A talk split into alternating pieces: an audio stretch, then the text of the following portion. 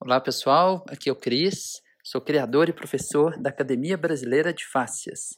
Sejam muito bem-vindos ao podcast Fáscia e Saúde para Todos.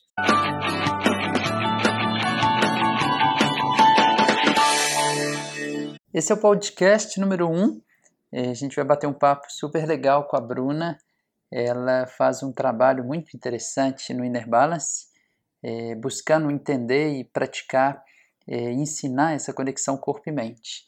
E a gente vai falar um pouquinho sobre essa conexão de fáscia, emoções e uh, o equilíbrio interior. Muito bem. Bom, então, uh, então vamos lá. Quando eu estava pensando nisso hoje cedinho, né, eu falei assim, ah, deixa eu pensar um pouquinho né, o que, é que a gente pode partilhar. É, e aí é, eu pensei que a gente pode sim começar trazendo a perspectiva da fáscia, é, e aí talvez a gente pode fazer esse caminho, da gente trazer um pouquinho do científico né? E à medida que a gente vai trazendo científico, a gente vai trazendo isso na nossa vida. Então a gente faz um pouco essa, bom, esse caminho, esse diálogo que a gente gosta tanto, né? Então, ah, então nesse contexto, o que que eu vejo? O, o que que é a face? De uma forma muito simples, né? Assim, é, trazendo é, para esse aspecto. Vamos lá. Cada estrutura do corpo, é, seja ela um músculo, seja um órgão, seja um vaso sanguíneo, seja uma estrutura do sistema nervoso, ou um nervo periférico, ou o próprio sistema nervoso central, por exemplo, o cérebro, é, tem uma estrutura, um, um tecido que vai envolver essa estrutura. É, esse tecido que envolve e que também entra para dentro dessa estrutura é o que a gente chama de fáscia. Então, a fáscia está presente em vários sistemas, não só no sistema muscular. Então, quando a gente fala de miofáscia, é um tipo de fáscia que envolve a estrutura chamada músculo. O que é importante, né, o que eu acho interessante nesses contextos, é que, bom, a face envolve, então, várias é, estruturas e vários sistemas diferentes, ela entra para dentro dessas estruturas, então ela ajuda no funcionamento de cada uma dessas estruturas né, e vai fazer uma conexão que vai chegar até o nível da célula. E depois, quando chega no nível da célula, isso vai se conectar também através do citoesqueleto celular, que tem um arranjo também através de tensões, é, isso vai se conectar até o núcleo da célula. Então, cada célula do nosso corpo, ela não está separada. Ela se comunica e se relaciona com todas as outras células do corpo. De forma que cada estrutura, cada órgão, cada sistema, cada subsistema também não está separado ele se relaciona com todos os outros sistemas. Então, o nosso organismo é uma coisa única. A face, o sistema facial, é um contínuo. E sendo um contínuo, não tem separação, embora a gente dê nomes diferentes. Então, a gente pode falar assim: olha, tem uma face aqui na cabeça que a gente chama de epicraniana. Tem uma face que envolve os olhos, a gente chama de face de teno. Tem uma face que vai envolver o músculo peitoral maior. Tá? Então, a face é do peitoral maior. A gente vai dando nomes diferentes, mas na verdade é um contínuo. Então, a forma da gente olhar para o sistema a partir do conhecimento da face é olhar como um contínuo. Qualquer movimento que a gente faz, na verdade, é um movimento do todo, mesmo que a gente movimente mais uma parte é, do que outras partes, mas é um movimento do todo. Né? Bom, então, o primeiro ponto é esse, é um contínuo. O segundo é que essa fáscia ela está cheia de receptores. Esses receptores são receptores né, das fibras nervosas ali que vão captar informações, vão receber informações ali, seja mecânica, química, térmica, e vai fazer ali um processo de transdução que vai transformar essa informação mecânica, química ou térmica num impulso elétrico que vai então ser conduzido no nervo, isso vai, né, através de alguns processos de condução e transmissão, chegar no sistema nervoso central para ser interpretado. Então, a fáscia é ricamente nervada. E podemos dizer que é uma grande fonte de informação aferente para o nosso corpo. E por que, que essa informação aferente é tão importante? Porque a partir dela é que a gente consegue organizar o funcionamento de todo o nosso corpo. A partir dela, que a gente consegue regular o que a gente chama de homeostase ou alostase do nosso sistema. Através dela, dessa informação, que a gente consegue regular o sistema nervoso autônomo, que vai regular a fisiologia do corpo. E através dela, que a gente recebe informações para regular o movimento. né, numa conexão que a gente pode chamar de percepção-ação. A gente percebe para agir. E a gente age gerando novas sensações né, que a gente vai de novo perceber para poder continuar agindo. Então, é um ciclo que vai se repetindo. E para fechar esse ponto, é através desses receptores também que é, a, gente vai gerar informações que vão para uma região interoceptiva do nosso corpo. Ou seja, vai para o córtex insular, é, vai para regiões do nosso sistema emocional. Então, essa informação contribui para construir as nossas emoções. Se a informação que vem do corpo, se essas aferências são informações, vamos chamar aqui informações saudáveis, de um sistema que se movimenta, de um sistema que tem uma saúde interna, essas informações vão contribuir para construir emoções mais positivas. E com isso, a, a gente tem um bem-estar maior.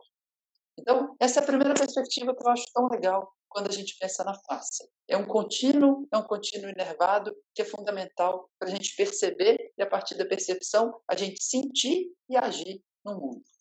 Não, é incrível, né? Porque daí a gente começa a pensar o quanto é, não dá para sair, né? Essa relação do movimento, a gente não pode é, inibir toda essa parte das emoções, né? Porque por muito tempo e é uma é um diálogo constante que a gente tem dentro do Inner, é, como tem ainda uma relação de dificuldade do, do se permitir sentir, né? Em, não só em relação à dor, mas em relação a, a tudo que a gente passa no nosso dia. E, e, os relatos que a gente tem das propostas de Inner são sempre vinculadas com é, como o movimento me gerou um bem-estar na vida, muito mais do que só no corpo. E como isso fez sentido para eu lidar com as minhas emoções e lidar com tudo que estava acontecendo, ou lidar com uma pandemia. Então a gente começa a correlacionar e entender que é, através de dessa proposta de movimento a gente consegue fazer com que a gente sinta, que a gente se permita sentir, né? Ou se permita se conectar para o sentir. Uhum, uhum. Sim. É, é, é um movimento essencial né, nesse contexto. Assim, é, bom, a gente pode falar de movimento muito, muito, muito, né? Mas, assim, ah, vamos pensar aqui, é, o, que, que vai estimular esses receptores presentes no corpo, que estão tão presentes na face? O movimento. O que, que gera movimento? Então, vamos lá. O movimento é gerado pelo movimento do sistema musculoesquelético, tá? Esse é um movimento grande, né? e que é fundamental. Né? Então, quando a gente dança, quando a gente faz uma, uma atividade física, quando a gente faz exercício, quando a gente brinca, a gente está se movimentando. É quando a gente anda o tempo todo. Mas também a gente está movimentando quando a gente respira. Quando o nosso diafragma é, é, se movimenta, ele gera vários movimentos internos do corpo. Então, tem várias formas desse movimento acontecer. E toda vez que a gente se movimenta, a gente estimula esses receptores que vão estar ajudando a, a construir emoções, mas também a gente vai estar ativando receptores que são próprios receptores. Então, são receptores que vão é, perceber o movimento e, a partir dessa percepção, ajudar na regulação desse movimento, né, que é um, um ponto tão importante. A partir desse movimento também, é, a gente gera movimento dos fluidos corporais. Tanto o movimento do diafragma, como o próprio movimento musculoesquelético, é, e, e, vamos pensar que os vasos eles não estão separados, mas eles estão intimamente ligados ao entorno. Então, quando eu movimento o entorno, eu estou também movimentando ou facilitando uma abertura da parede dos vasos, por exemplo, dos linfáticos, que vai ajudar, então, os fluidos a entrarem nesses vasos e fluírem. Então, eu estou gerando o movimento dos fluidos. Tudo isso está favorecendo o quê? movimento, saúde, irrigação de cada célula do nosso corpo. E assim, deixando que o movimento da célula, eu, eu acho isso muito bonito, assim, cada célula do nosso corpo tem um movimento de expansão e retração. Isso está acontecendo o tempo inteiro. De forma que cada estrutura, cada sistema tem também esse movimento, expande e retrai. Numa perspectiva, esse é um movimento que é sincrônico com o movimento do universo que está também expandindo, retraindo. Claro que com uma frequência diferente. Mas também uma outra forma de olhar para essa expansão e retração é a gente olhar para o movimento como se aquela estrutura estivesse enchendo de fluido, de sangue, e depois esvaziando. Então, esse movimento de expansão e retração que cada célula tem, que cada órgão tem, ele é, é ou ele está relacionado a, a essa irrigação também. E essa irrigação ela é influenciada pela respiração e pelo movimento do nosso corpo fora. Então, é, isso tudo está muito relacionado. E tudo isso contribuindo para gerar intercepções, construir as nossas emoções. E aí eu adoro falar dessa relação que existe entre a forma como eu sinto, os meus pensamentos e o meu comportamento. Então, a forma como eu ajo, ela depende muito de como eu me sinto e o que eu penso. Então, é, é, é uma tríade. Então, é muito difícil mudar um comportamento sem mudar a forma como a gente se sente. Então, eu, eu posso virar para você e falar assim, Bruna, você tem que parar de comer isso, porque isso não te faz bem. Tá, eu posso até te convencer é, nessa argumentação. Você fala assim, pô, isso não me faz bem, então...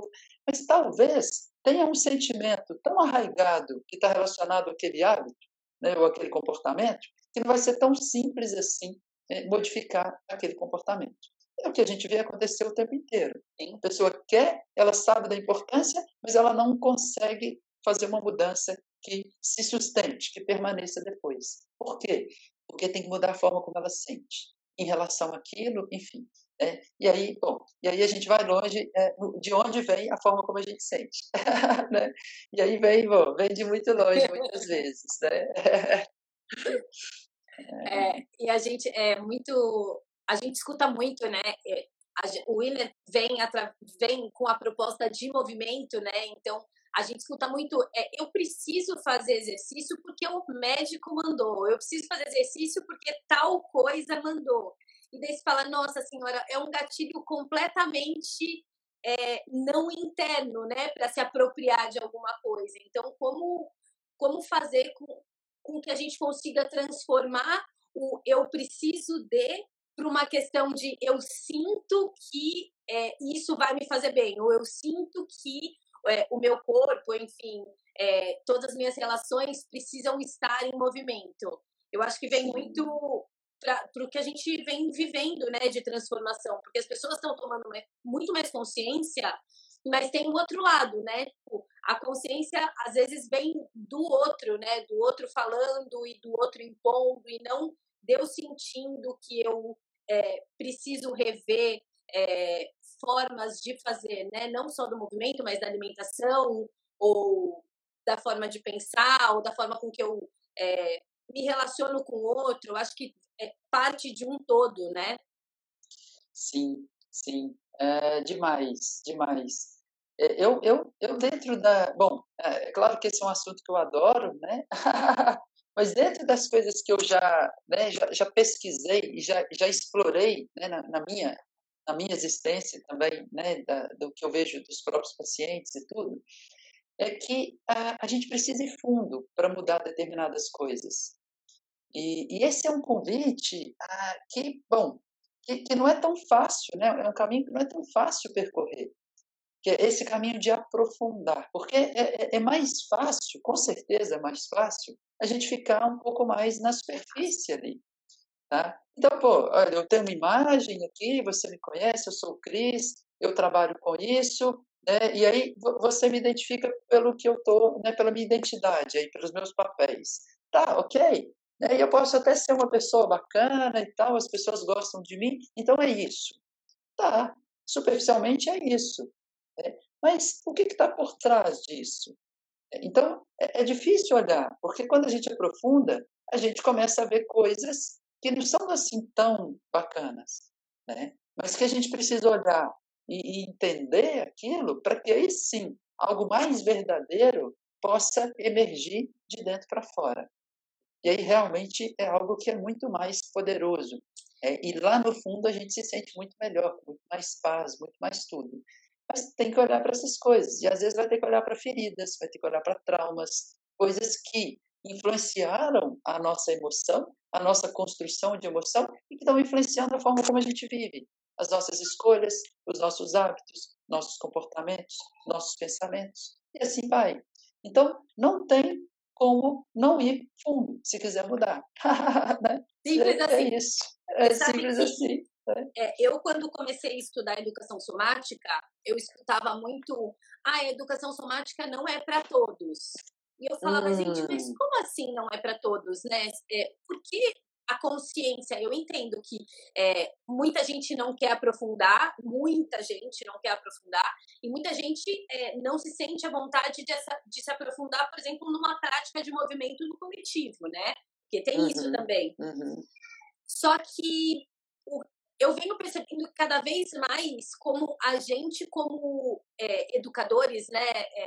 Eu sou fisiólogo, mas hoje eu moro aqui nos Estados Unidos, então eu não estou no manual, mas estou trabalhando com INER, eu percebo como é, é possível a gente, através das questões de, de, propostas de movimentos e de trazendo essa relação de interocepção, como a gente consegue fazer com que ele se aprofunde é, no seu tempo e, e, de acordo com propostas, às vezes, muito sutis. Então, o que uhum. antes as pessoas achavam que eu só conseguia aprofundar, por exemplo, num, num consultório com é, deitado num divã, alguma coisa muito assim, eu vejo que cada vez mais a gente tem é, ferramentas através, até mesmo porque hoje em dia tem muito mais ciência, né, que suporta tudo isso, para a gente levar essa pessoa nessa construção é, de autoconhecimento e percepção através é, de um aprofundamento quase subjetivo, né? Então eu vou dando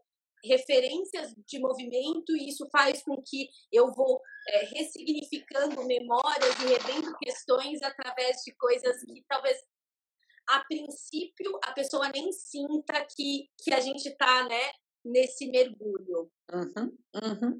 Então, eu vou aproveitar e fazer uma pergunta dentro dessa sua fala, é, ou, ou não, pelo menos para a gente dividir uma hum. percepção.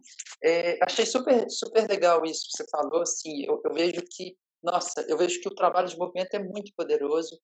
É, nesse sentido mesmo, né, que movimenta muitas emoções. E aí eu chego no ponto. É, eu, eu, falo muito que emoção é energia e movimento. Então, a emoção é feita para fluir. Qual é o problema? Quando a emoção não está fluindo. Então, a, a gente sentiu uma emoção, ou mal sentiu, mas vivenciou uma emoção, e a gente não conseguiu lidar com aquilo. Então, aquilo fica bloqueado. E normalmente fica bloqueado é, na forma de tensão, e muitas vezes existe uma memória disso presente no corpo. Então, aí a gente faz o link. Então, quando a gente movimenta, e aí, se a gente movimenta essas partes, onde existem bloqueios, se a gente consegue dar movimento para essa parte, é, a gente pode estar movimentando a emoção que estava estagnada e presa. Né? É, você vê que, que, que, é um pouco por aí, assim, que o, o alcance do trabalho. Eu, né? eu, eu percebo, o INER, ele não é tão novo, né? De pesquisa, antes dele se tornar INER, já tem mais ou menos 15 anos que eu venho trabalhando é, nessas propostas de movimento. Então, eu comecei desde com atleta e, e bailarino profissional, e daí eu fui migrando até desenvolver e dar o um nome, enfim. E o que eu vejo é, é como o, os estados corporais, as tensões e, e, os padrões de movimentos não positivos que a gente vai adquirindo ao longo do tempo, como isso vai se ressignificando através de apropriação de sentimentos e de lidar com as minhas questões internas. Então, é, dentro do, da prática do INER, a gente tem alguns acessórios também, então a gente trabalha com aromaterapia, a gente tem uma bolinha, a gente tem a condução verbal, que daí a gente trabalha com muita imagem, é, e a gente tem um tecido. Então, através das práticas corporais e da condução desse aluno só no verbal, então a gente nem mostra nada para fazer com que ele de fato descubra uhum, uhum. a sua forma e qual a sua proposta dentro de cada movimento, a gente começa a ver que é como se o corpo fosse criando uma forma muito mais comunicativa e isso, é, de, além de diminuir padrões de tensão e tudo mais, a gente vai vendo que a pessoa se sente muito mais à vontade para lidar com as questões internas. É, é até uma, o, o, caminho da pesquisa que a Fabiana Silva está ajudando a gente a fazer, porque agora a gente vai, é, eu quero validar isso através de pesquisa, porque eu acho que é importante também, né, a gente uhum, trazer todas essas uhum. relações para um uma forma um pouco mais acadêmica. E a gente vem percebendo muita mudança é, e, e, mudança de padrão, é, Cris. Então, não só a relação com o que eu sinto, mas como o meu corpo está no mundo, qual a postura que eu acabo tendo, é, se eu me sinto mais à vontade para eu lidar com essas minhas questões internas e para eu é, também me comunicar de forma diferente. Então, a gente tem tido resultados incríveis com, com essa apropriação, né? De, e eu acho que tem um papel muito grande do instrutor de deixar o, o aluno ser o autor, né? Dele construir a sua história e uhum. através uhum. é, de ferramentas que a gente tem, a gente faz com que ele entre nessa imersão e conduza esse autoconhecimento. Perfeito, perfeito. É, é muito interessante porque combina uh, totalmente com a, uma proposta de sistemas dinâmicos, sistemas complexos dinâmicos, né? Então, assim, é, você permite a exploração para que o movimento ele possa emergir a partir dessa exploração. Então, esse é um caminho muito mais interessante do que você já, já, já impor é, todas as condições de como aquele movimento deve ser realizado. E aí, e, e aí eu, né, assim, eu, eu percebo que a, a qualidade da experiência que se tem a partir dessa construção é muito diferente do que, por exemplo, de uma imitação. Tá, eu vou ver a Bruna movimentar e vou imitar o movimento dela. Isso é uma coisa. Agora, eu vou construir um movimento a partir é, das minhas capacidades né, e a partir do meu sentimento, a partir, enfim, de, de todos os sistemas que estão interagindo em mim neste momento. Ah, isso é incrível, né? É. E aí muito mais poderoso, né? E a gente vê como a nossa sociedade demora para conseguir entender que vem através de uma experiência interna, né, Cris? É, uhum, toda vez uhum. que a gente é, vai dar uma. Eu inicio né, com o aluno, ou até mesmo com o instrutor que já sabe o que, qual, né, aonde ele está indo, eu percebo como, a partir do momento que a gente fala coisas de tipo, não tem certo e errado, é a experiência do movimento, ou até mesmo correlacionar, quando a gente começa a explicar como essa relação de corpo acaba fazendo com que a gente repense é, como o nosso corpo está no mundo, como a gente sente isso, quais essas relações da memória. Normalmente as pessoas é, geram estranheza, porque a gente vem de uma sociedade que a gente acabou tendo é, certo e errado, o caminho é esse, passo um, dois, três, é, copia o movimento e você vai ter o resultado. Uhum, então, uhum. eu acho que é um lugar de, de uma investigação que que faz com que a pessoa já comece a prática entendendo, opa, tem alguma coisa diferente. Eu não tô lá, né? Eu vou Uhum, eu vou uhum. sentir, eu vou me permitir. Então, eu, eu acho muito rico essa é. proposta através do corpo. Muito. Não, perfeito. É, é riquíssima. É, eu lembro muito, é, Bruna, quando eu, bom, quando eu comecei a estudar, né, assim, um pouco da, da educação somática também, é, eu li um livro do Kellerman com o Campbell, é, que, que, ele fala um pouco, né, que aí ele traz um pouco essa coisa do mito para o corpo, né, cada um trazendo a sua contribuição. É, e aí eu lembro de uma frase que me tocou muito naquela época, é, em que ele fala um pouco, algo que era mais ou menos assim, isso tem muitos anos, mas ele fala algo que é mais ou menos assim, as pessoas deixaram de habitar o próprio corpo. Então, e, e, é exatamente isso que a gente vê, né? Assim, as pessoas vivem no corpo, mas elas não vivem no corpo. É como se fosse um lugar deserto ali. Então, esse convite, através de um trabalho que usa essa consciência no corpo, essa exploração, essa investigação, como você propõe, é muito lindo né? e é muito transformador. Né? E eu vejo que você, bom, eu vejo que você tem essas experiências aí, né? de perceber tanto na sua própria trajetória, imagino que já te tocou muito todo esse trabalho, né? É, enfim, daí eu vejo isso também, né, numa trajetória menor um pouco em relação à dança, mas de me movimentar a vida inteira. Eu vejo como que o movimento me constrói, né, e como que às vezes eu falo assim, eu preciso de movimento, né, para, enfim, é, para modificar algo que está aqui. E até mas realmente é.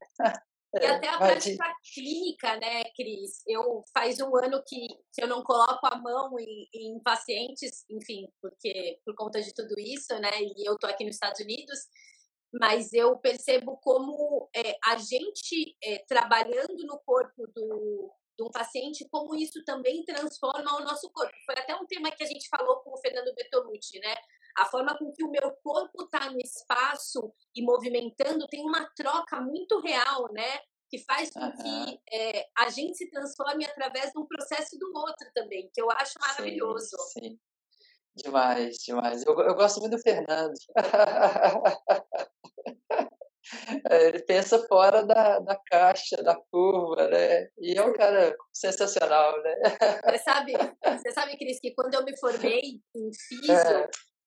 para mim gerou um, um, lugar, eu falei, nossa, como eu vou trabalhar, né? Porque é, quando eu me formei era é, não tinha muita mão, era o lance de todos esses aparelhos, e eu sempre trabalhei com manual. E daí, quando eu acabei me especializando, eu entendi, e fui indo para a Osho, eu entendi que era o meu lugar, né? Tanto de uhum. movimento quanto uhum. manual. E, e eu falava, será que eu vou encontrar pessoas que tenham é, um pensamento que, que me ajudem a levar para frente, né? Porque sozinho a gente pensa, mas eu preciso ter pessoas. É, e daí eu, eu acho que entra você, acho que entra o Fernando e muita gente que pensa num outro lugar e faz com que a gente consiga integra, integrar muitas coisas e dar consistência para levar adiante. E daí eu, eu ficava nessa incerteza. Eu falei, gente, será que eu vou encontrar pessoas que é, me impulsionem para eu ir em torno do que eu acredito? E hoje a gente vê pessoas incríveis, né? Atuando em vários. É, em vários lugares, né, no toque, no movimento, na pesquisa, enfim, é, que fazem com que a gente estude e acredite e experiencie tudo isso que a gente vem é, pensando, né? Sim, é, é precioso isso, né? Com Muito certeza. precioso. É, e, e, é interessante porque uma das coisas que eu pensei hoje, cedo, é, foi isso. Então, assim, olha, a, a gente está falando que o movimento é muito importante. Tá, o movimento é muito importante. Mas aí tem uma pergunta que é chave, né, que dialoga muito com o que você acabou de trazer, é, que é, é, é, como é esse movimento? Né? Qual é a forma que esse movimento é realizado? Isso faz toda a diferença. Né? Porque, então, assim, o movimento em si já é bom, mas se além do movimento em si tiver uma qualidade de presença, uma qualidade de respiração, é, se tiver uma qualidade de consciência, né, de awareness, que a gente já vê hoje vários estudos mostrando como que o simples fato eu estar presente, consciente, isso já muda. É, tanto, na verdade, eu como terapeuta, se eu estou presente, isso muda no meu paciente. Se o meu paciente está presente, isso muda nele mesmo. Então, são, são atributos, são qualidades para o movimento que fazem muita diferença. Além é, de algo que eu, eu vejo que ficou muito perdido, e na verdade ainda está bastante perdido nesse, nesse mundo moderno, que é a questão do prazer. Então, as pessoas, muitas vezes, elas se movimentam porque têm que se movimentar. Porque elas já entenderam que movimento, bom, eu tenho que movimentar porque eu preciso, porque é a saúde. Mas encontrar o prazer é algo muito importante. É, eu, eu, eu já perdi a conta de quantas vezes, né, numa consulta, eu respondi isso para o meu paciente. Ele falou assim: qual é o movimento melhor para mim? Eu falava assim: o que te dá prazer. Ah, mas eu posso fazer isso? Pode. Porque a nossa visão hoje é, é muito mais assim, olha, é, a gente quer dar capacidade para o sistema, adaptabilidade para o sistema, para ele dar conta de fazer o que ele sente vontade de fazer. Porque aí sim, se ele sente vontade de prazer, é, de, de fazer, se ele tem prazer naquilo, é, isso traz interesse. Se tem interesse, tem presença. Se tem presença, tem consciência. É, se tem isso, tem respiração. É, então, eu consigo juntar isso tudo de uma forma natural. Porque, na verdade, é natural. Né? É, a gente hoje que tem é, sistematizações disso, mas de uma coisa que é natural. Eu estou escutando. Você tem filhos aí com você? Dois. Dois. É, é, são novas. Um, uma está fazendo três anos hoje três, eu tenho que legal. cinco meses. Ah, que linda, parabéns. Você tem um pequenininho também, né? É, eu tenho um de um ano e meio e a minha esposa está grávida agora, ah, de delícia. quatro meses. É. Mas é, a criança é muito legal que a gente vê isso, né? Quando ele está entretido, né? Quando eles estão entretidos em algo, é, ele está entretido naquilo. Ele tem interesse, ele tem curiosidade, ele tem engajamento, ele tem presença, né? ele tem prazer. Tudo isso é natural. Então, é o natural. É, o, o, o que acontece é que a gente, muitas vezes, na nossa forma de viver, a gente se afasta do natural.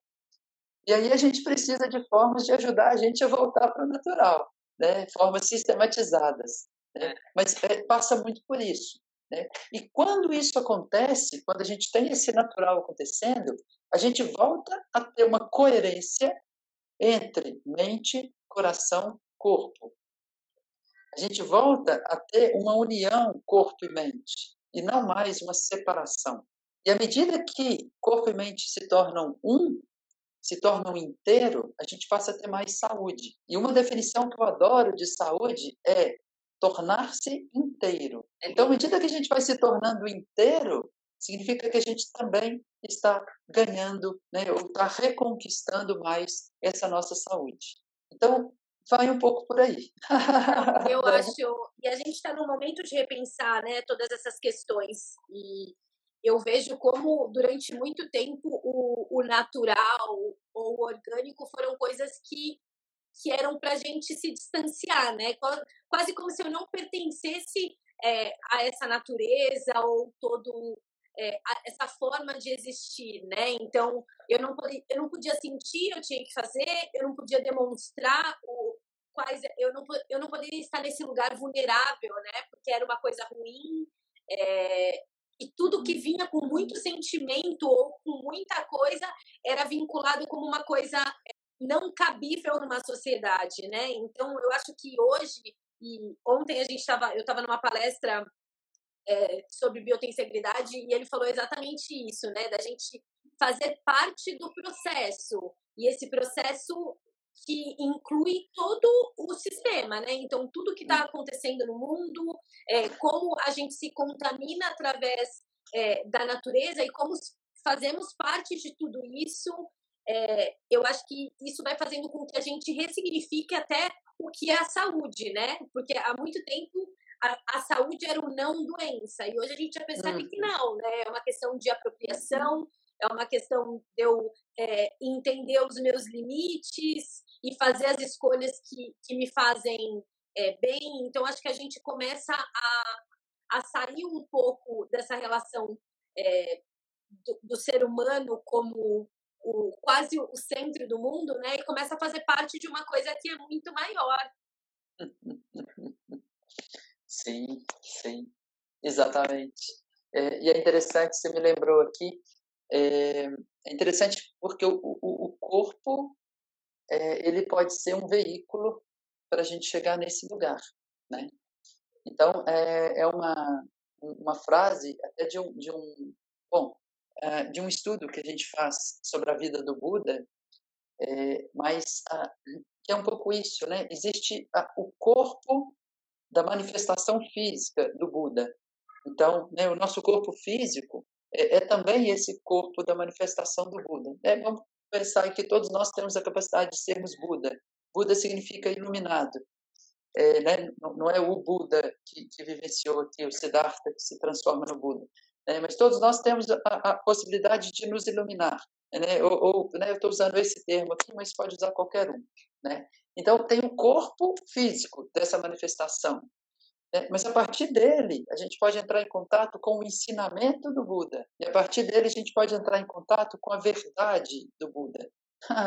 então, é, é um pouco isso. Né? Quando a gente fala da verdade, é essa compreensão dessa verdade maior, né? desse todo, dessa interconexão, desse interser, dessa totalidade, dessa não separação. E aí a gente fica mais fácil, a gente é, realmente é, entender que a gente, né, o nosso ego, a nossa identidade não é o centro da experiência. E aí a gente pode deslocar um pouquinho né, esse ego e tirar ele um pouquinho do centro da experiência, né, da nossa vida. Tá, tudo bem. Eu me relaciono no mundo através desse ego, mas, mas eu não sou esse ego, né? esse eu pequeno e separado. Né? E realmente tudo está conectado. Né? Tudo é uma coisa única. Com certeza. Como um caminho. Com né? certeza. Cris, é, sabe o que eu queria que você falasse um pouquinho, que eu acho que tem a ver ah. e faz com que a gente pense também, essa relação do, do sentir, pensar e como isso se transforma em comportamento. Eu sei que é meio uhum. amplo, mas eu acho que a gente pode, por essa trajetória que eu acho que tem tudo a ver com, com o que a gente está falando, e eu acho que você coloca isso de forma muito clara. Tá.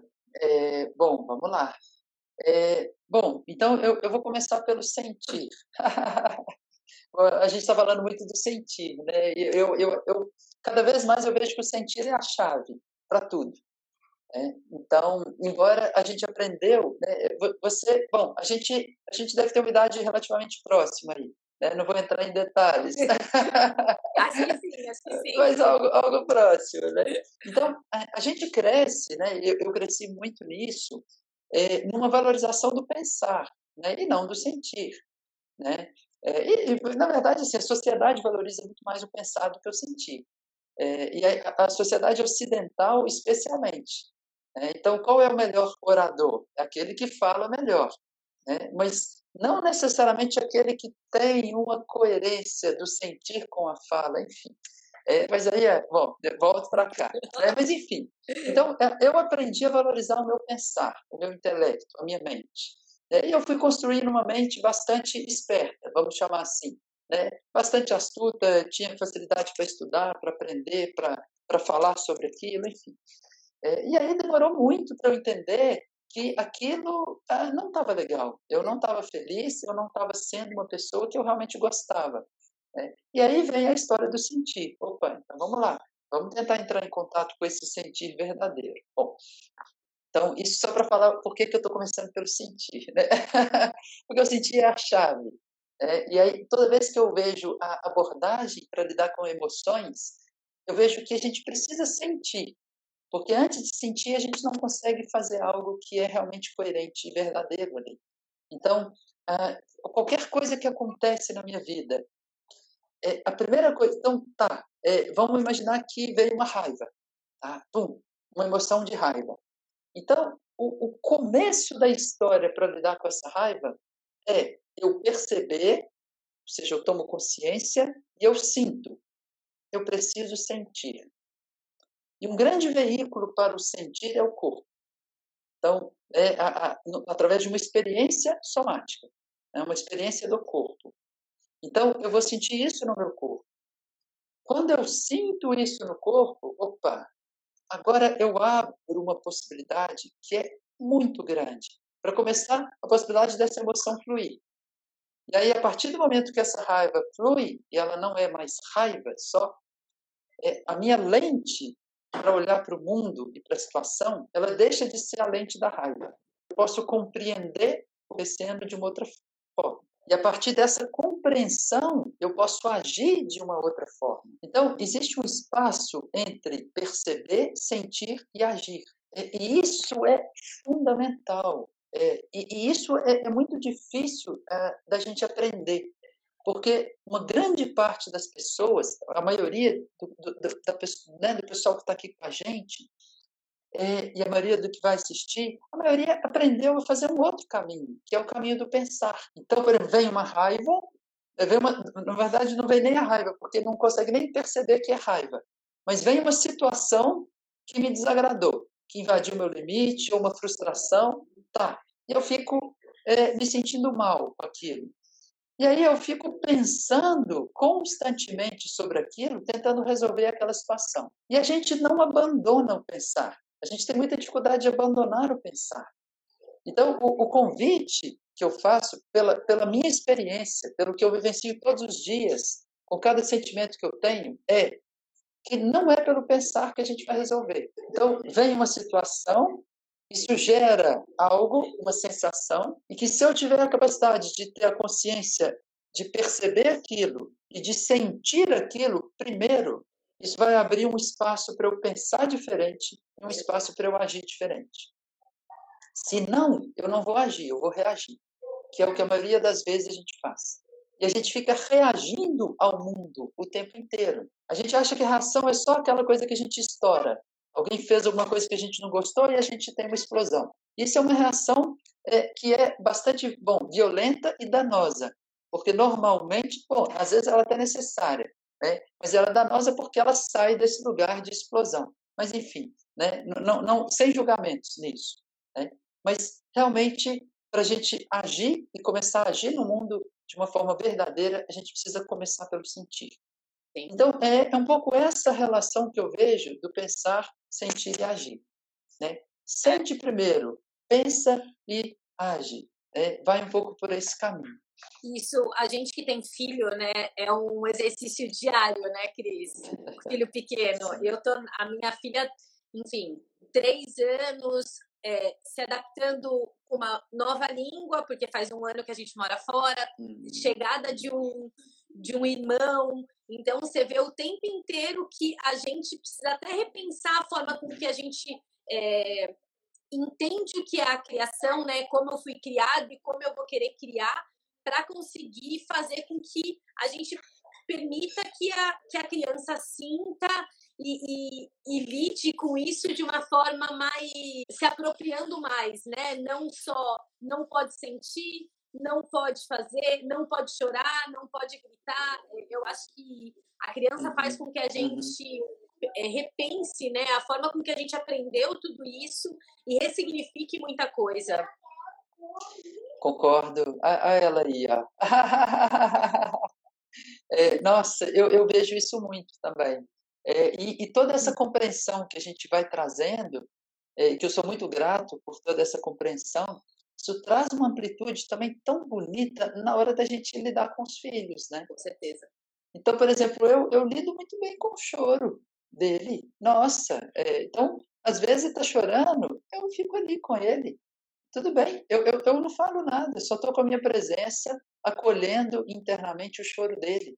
Né? E falando assim, tudo bem, chora, você está precisando descarregar essa energia, né? Eu penso, né?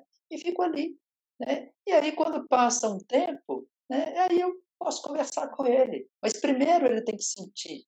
Depois eu posso conversar e entender, olha, por que que isso está, né? O que está acontecendo? O que que você está precisando? Qual é a necessidade que não está sendo satisfeita?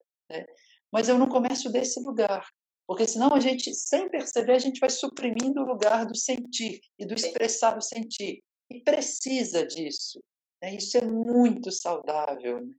É tão saudável. E eu fico tão feliz de, de, eu... bom, de, de poder fazer isso, né? É, é muito de, incrível. E repensar sobre, né? Da gente ir por outros caminhos. Eu, em casa é um diálogo diário é, entre eu e meu marido, enfim, porque é, eu, a gente acolhe e às vezes, enfim, leva tempo, tudo, mas eu percebo que cada vez é, ela vai conseguindo sentir com outras possibilidades, né? Então, se é um choro que está causando, sei lá, medo, é, uhum. gera um uhum. acolhimento, e eu acho que a criança vai ficando mais presente nas suas ações, né? Eu vejo que a criança vai, vai fazendo com que o processo de amadurecimento dela fique muito diferente.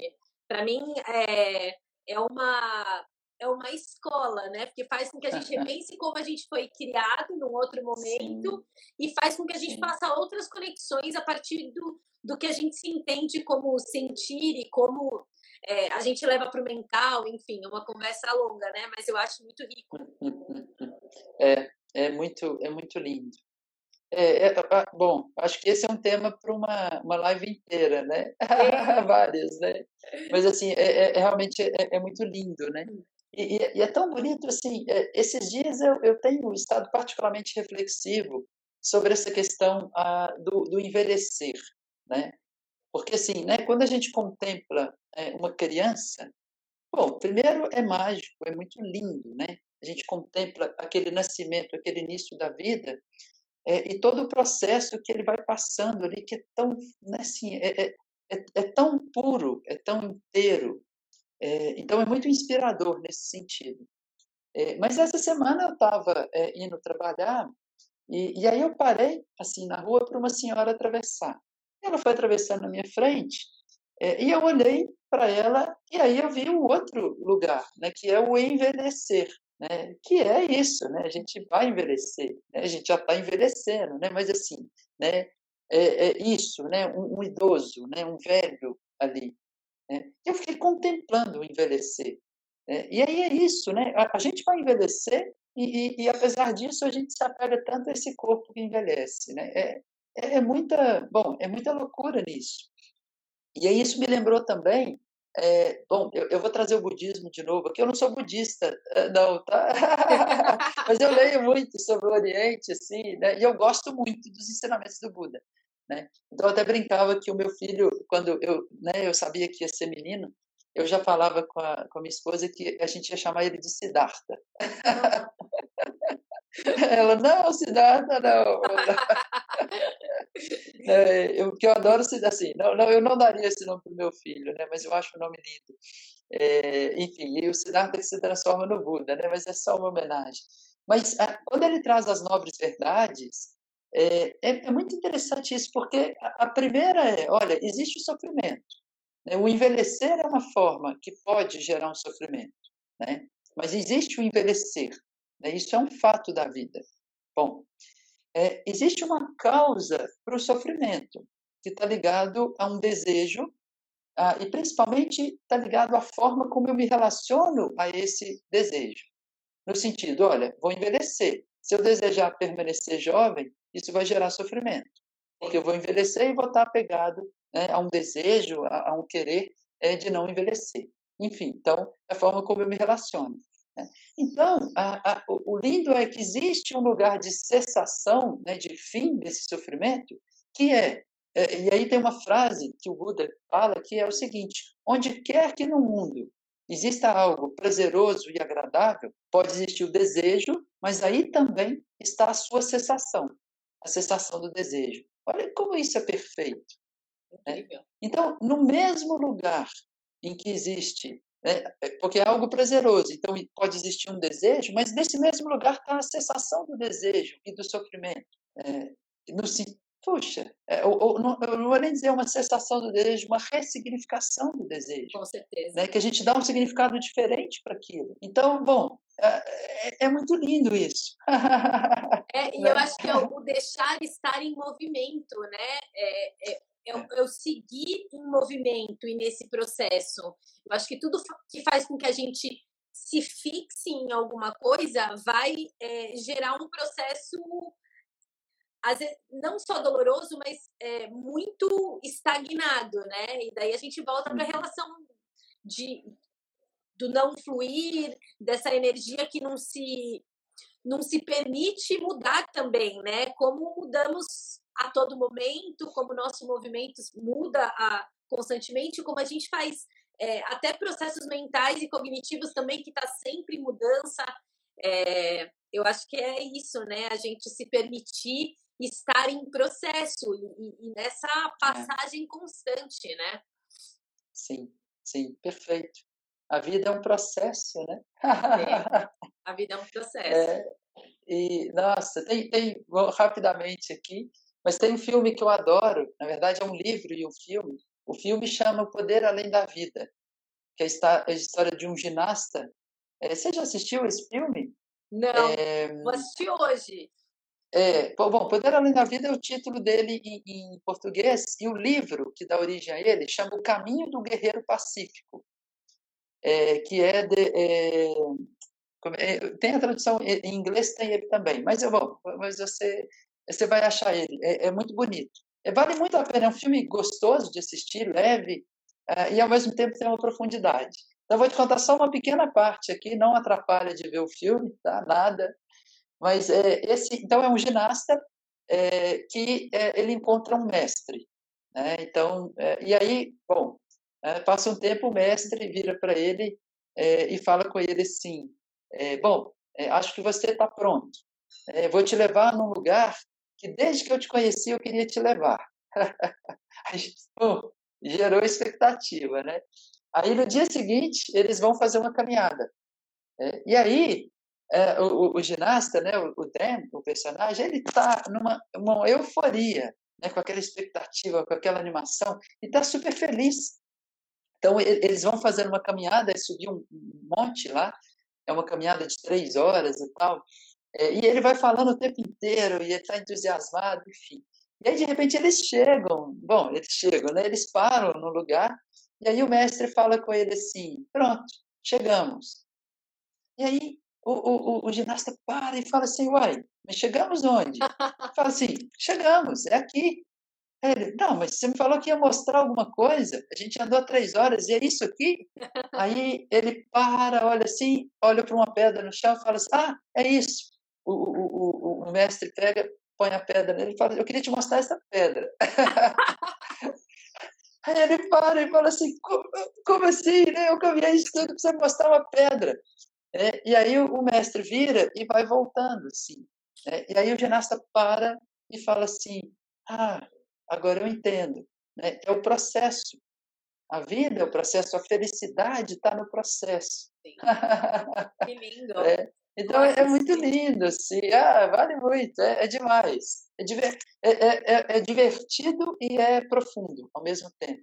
É, pronto, é um filme perfeito. Que ótimo. É, Nossa, isso aí, querida. horas falando com você. É, igualmente, é um, um, papo gostoso, né? Que delícia. Que é, muito bom. Cris, queria te agradecer, foi um prazer ter seu olhar. Eu acho que, além de todo conhecimento, tem uma sensibilidade que eu acho que faz com que a gente ressignifique muitas coisas. Então, eu, como isso fez sentido e fez sentir, né? Então, uhum. queria muito, muito uhum. agradecer. Um prazer. Espero ter vocês mais, você mais vezes para a gente trocar outras ideias e falar de outros assuntos. E é isso. Muito, muito obrigada. Legal, vai ser um prazer a gente reencontrar. é, quando, quando a gente sentir é, que é o momento, a gente pode conversar mais com, com alegria aí. Com Obrigado a todos.